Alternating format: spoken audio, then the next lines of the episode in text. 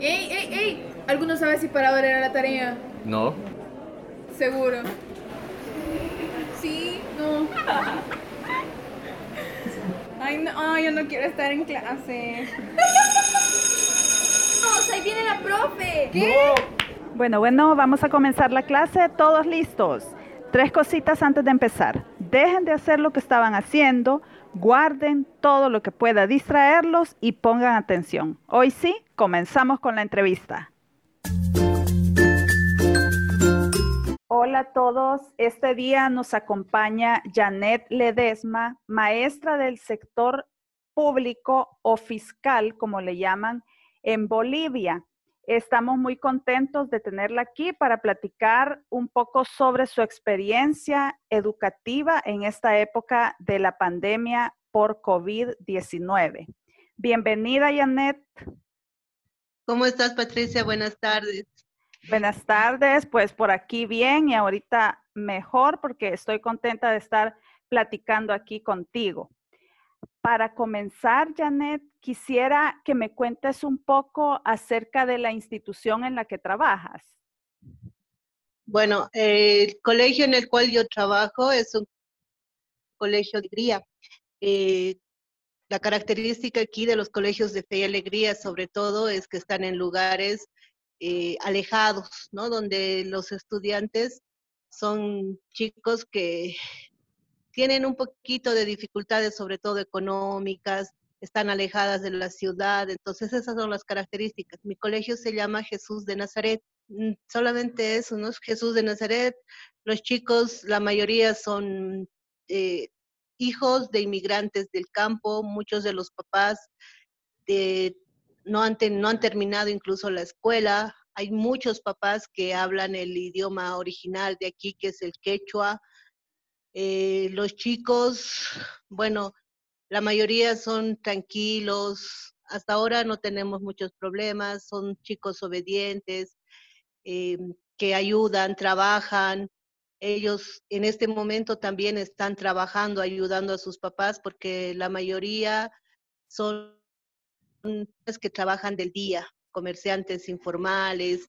Eh, la mayoría son, son muy pocos los papás que son profesionales. Esa es la característica de mi colegio. Eh, ¿Y el número de alumnos que atienden? Por el momento estamos con 517 estudiantes. Lo que sucede es que eh, hace dos años hubo una como una instructiva del, desde el Ministerio de Educación en la que en los colegios no debe haber más de tres paralelos. Entonces, nosotros teníamos cuatro paralelos y desde hace algunos años bueno, desde hace tres años exactamente nosotros estamos desdoblando.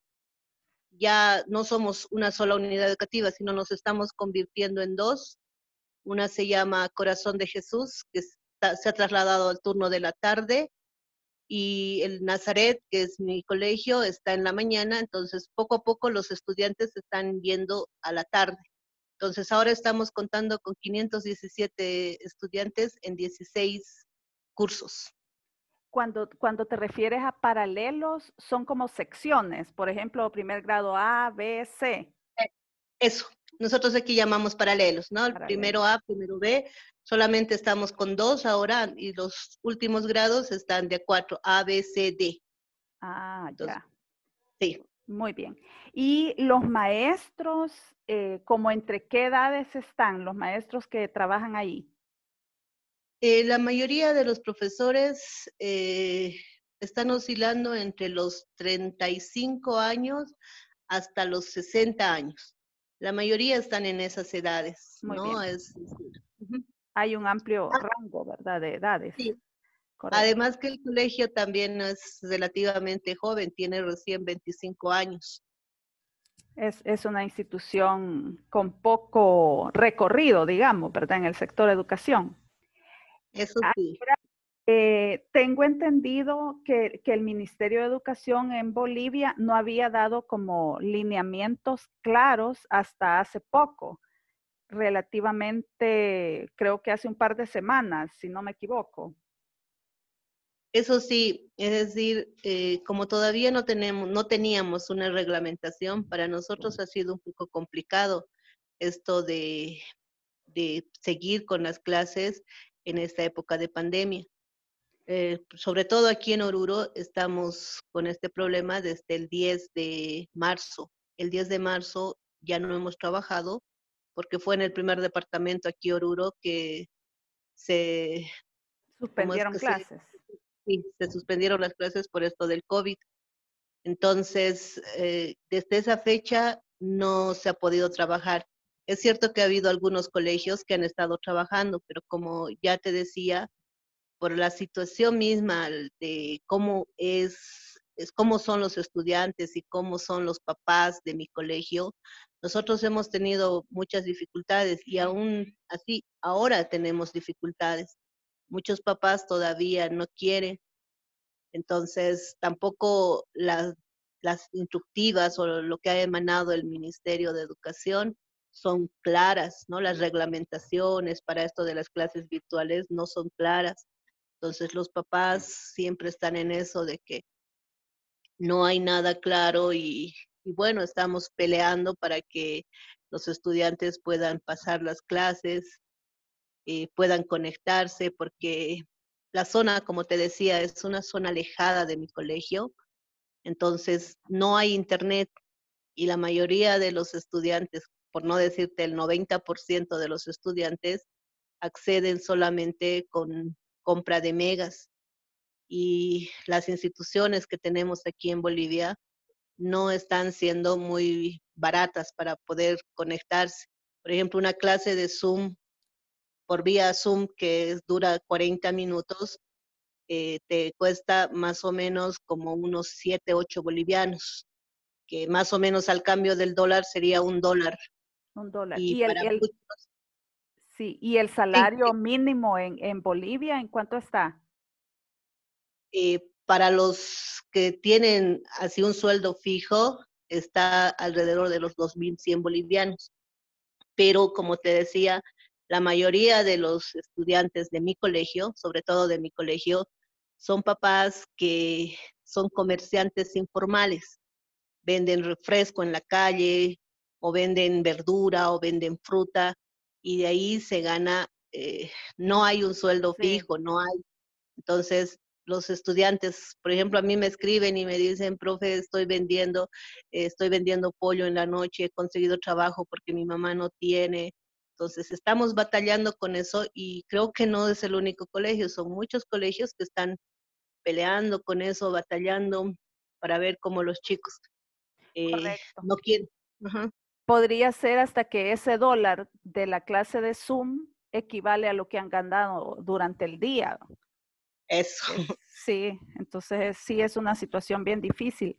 Entonces, por lo que entiendo, prácticamente en tu colegio las clases han estado realmente suspendidas. No, no ha habido que se les haya entregado a los alumnos material impreso o que se les haya dicho que pueden pasar a la institución a recogerlo y, tal vez por medio de, WhatsApp o aunque me dices que todo esto es bien difícil, ¿verdad? Pero si no ha habido algunos intentos de acercamiento para que pudieran ellos seguir de alguna manera y no perder completamente el, avance que hubieran logrado hasta ese momento. Lo que aquí en Bolivia, por lo menos, eh, las em, empresas telefónicas, son tres las que existen, eh, ofrecen el WhatsApp ilimitado. Es lo único. Que comprarse alrededor de 100 megas te cuesta dos bolivianos con 50, es más o menos como que un poquito menos que medio dólar, ¿no? Ajá. Entonces, nosotros lo que estamos haciendo, por ejemplo, en mi colegio somos 38 profesores.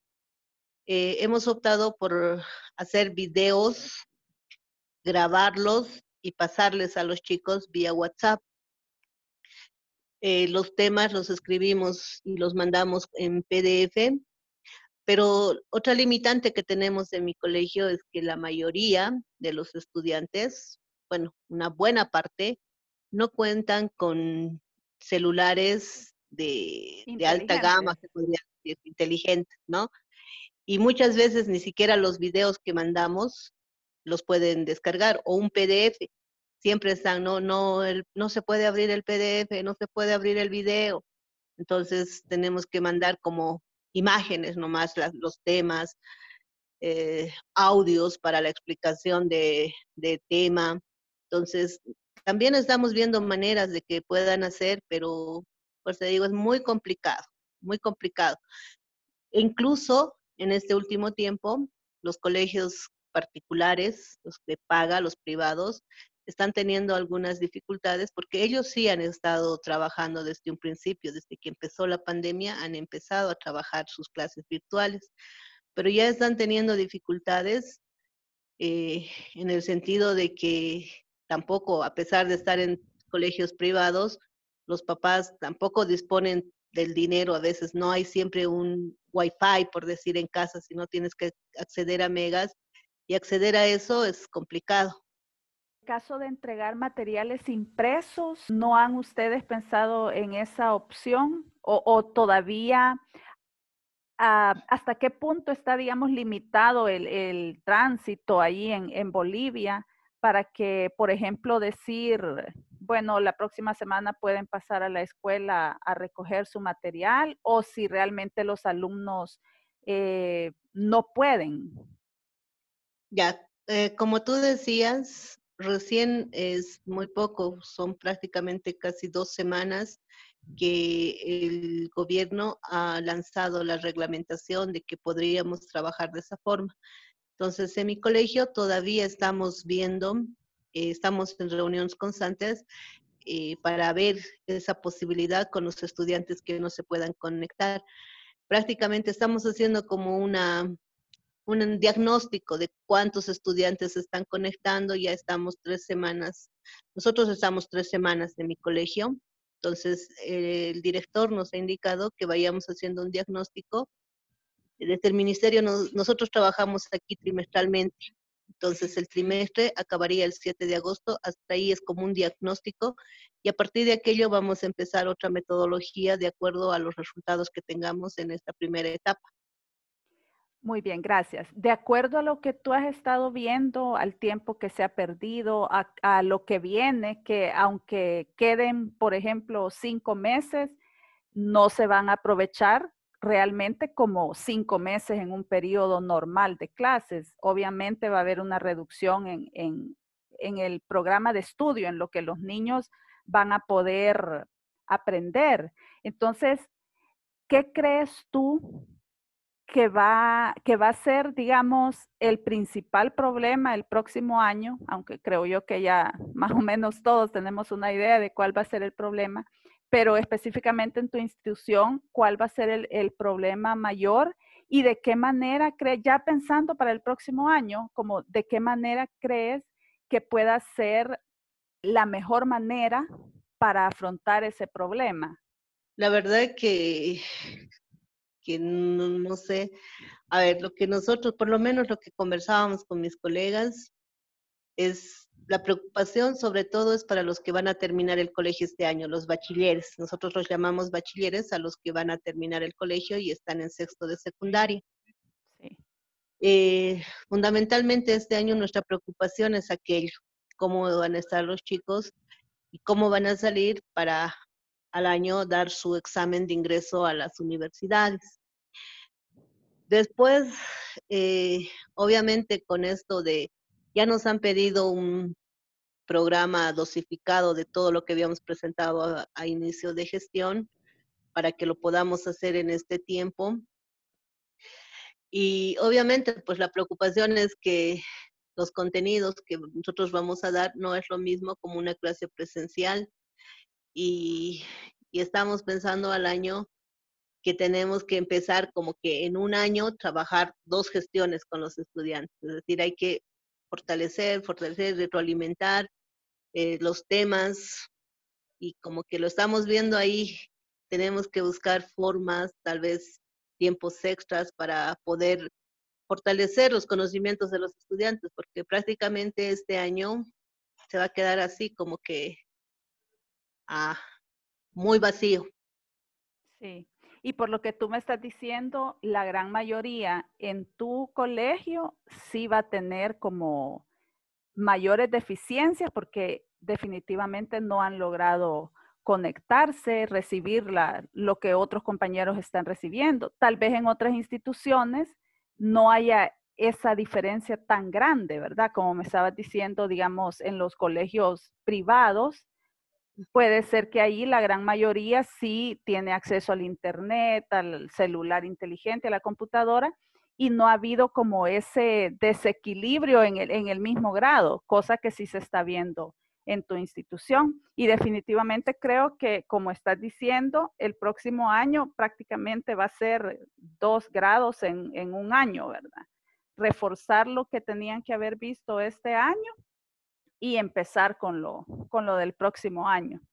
Esto definitivamente es un reto para todos nosotros, para los docentes, igual para los padres de familia, que muchas veces o siempre pues tienen que apoyar a sus hijos y en el caso de algunas instituciones pues ellos no tienen la preparación suficiente y aunque quieran ayudar a sus hijos no pueden hacerlo. Entonces, en estos momentos, Janet, quisiera que pudieras dar un consejo a los, a los docentes que están en tu misma situación, eh, como qué podemos hacer desde donde estamos para ayudar a estos niños y jóvenes que no tienen, que no tienen acceso a, al internet, al teléfono, a la computadora. Un consejo y tal vez algo que, no sé, palabras de ánimo, de aliento para aquellos que están en tu misma situación. Eh, me imagino que a nivel de todo el mundo también hay profesores que están en instituciones como la mía, ¿no? En la que la verdad los estudiantes eh, no pueden acceder a una clase virtual porque no tienen acceso al internet o a un teléfono inteligente o, a un, o al computador. Es cierto que estamos eh, ahí a veces nos sentimos como que, ¿ahora qué hacemos? Eh, a veces la distancia también de, llegar de, casa a lo que es la institución educativa o a los chicos con, con tantas cosas es un poco complicado. Pero yo creo que como, como se dijo, ¿no? Tenemos que buscar la mejor, las mejores armas. A veces, personalmente, pienso yo que que tal vez esto de, darles el conocimiento científico eh, se, puede, se puede aprender al año, el siguiente año, eh, tal vez reforzando, esforzándonos un poco más, dando más de nuestro tiempo con los estudiantes. Sobre todo lo que ahora es apoyarles a los chicos, apoyarles porque creo que cada familia, en cada familia hay un ser querido que se está yendo, y que no están, eh, por ejemplo, en mi colegio los estudiantes algunas veces escriben, me dicen, profe, no puedo, mi papá ha muerto, mi abuelito ha muerto, mi mamá está cuidándole a mi abuelito, mi tío está enfermo, eh, y, y, se escucha mucho eso con los estudiantes. Entonces, pensar también que, que ellos se sienten solos, se sienten desprotegidos porque a la final es también duro perder un ser querido y no poder estar con ellos en estos momentos. Entonces, personalmente yo, yo ya por lo menos me he propuesto y he dicho al año yo trabajo con los estudiantes que voy a estar eh, doble turno. Si tengo que estar en el colegio, vivir en el colegio por los estudiantes, lo voy a hacer. Pero este año, lo que pueda, hasta donde pueda, lo voy a hacer. Entonces, simplemente eso, ¿no? Y sé que todos nosotros estamos viviendo como maestros, nos preocupan. Eh, me imagino que al igual que, que yo, hay muchos eh, colegas que están pensando en los estudiantes, sueñan con ellos, se preocupan por ellos, porque nuestros estudiantes son parte de nuestra vida, son otros hijos más que nosotros tenemos, en los cuales tenemos que pensar, apoyarles. Y, y en este momento, pienso que es más el apoyo que tenemos que darles ahí, porque eso es lo que ellos necesitan, más cariño, más apoyo para que ellos puedan seguir adelante. Te agradezco muchísimo que hayas traído a la plática ese aspecto tan importante de la educación, especialmente en estos días, como es el, el apoyo emocional. tienes razón, ahorita en ningún momento es una situación normal, todos nos hemos dado cuenta de eso y definitivamente las pérdidas, las pérdidas económicas, las pérdidas de personas valiosas en la familia, el aspecto este de estar encerrados en la casa, todo eso definitivamente viene a afectar de manera negativa también este, este proceso y estos esfuerzos que como maestros o como padres de familia estamos tratando de hacer. Entonces sí, tienes toda la razón, hay que, hay que tomar muy en cuenta eso. Te agradezco muchísimo, Janet, el tiempo que nos has dedicado. Yo sé que como todos los docentes en este momento, pues debes estar ocupada preparando clases, pensando de qué manera van a llegar a esos niños que no tienen acceso al Internet y a las computadoras. Te deseo éxitos en tu labor docente y espero de todo corazón que como institución logren encontrar esa, esa solución para poder llegar a la mayoría de niños en tu, en tu colegio. Así es que te agradezco muchísimo, espero que pases una buena tarde y muchas gracias también a todos los que nos escuchan. Nos seguiremos encontrando aquí para conocer a todos esos maestros que están dando su mejor esfuerzo en todas partes del mundo. Muchas gracias, Janet. Esto es todo por hoy. Gracias por su tiempo. Nos escuchamos en la próxima entrevista. Si quieres participar o conoces a alguien para entrevistar, puedes contactarme a través de las redes sociales en Facebook y en Instagram como la profe.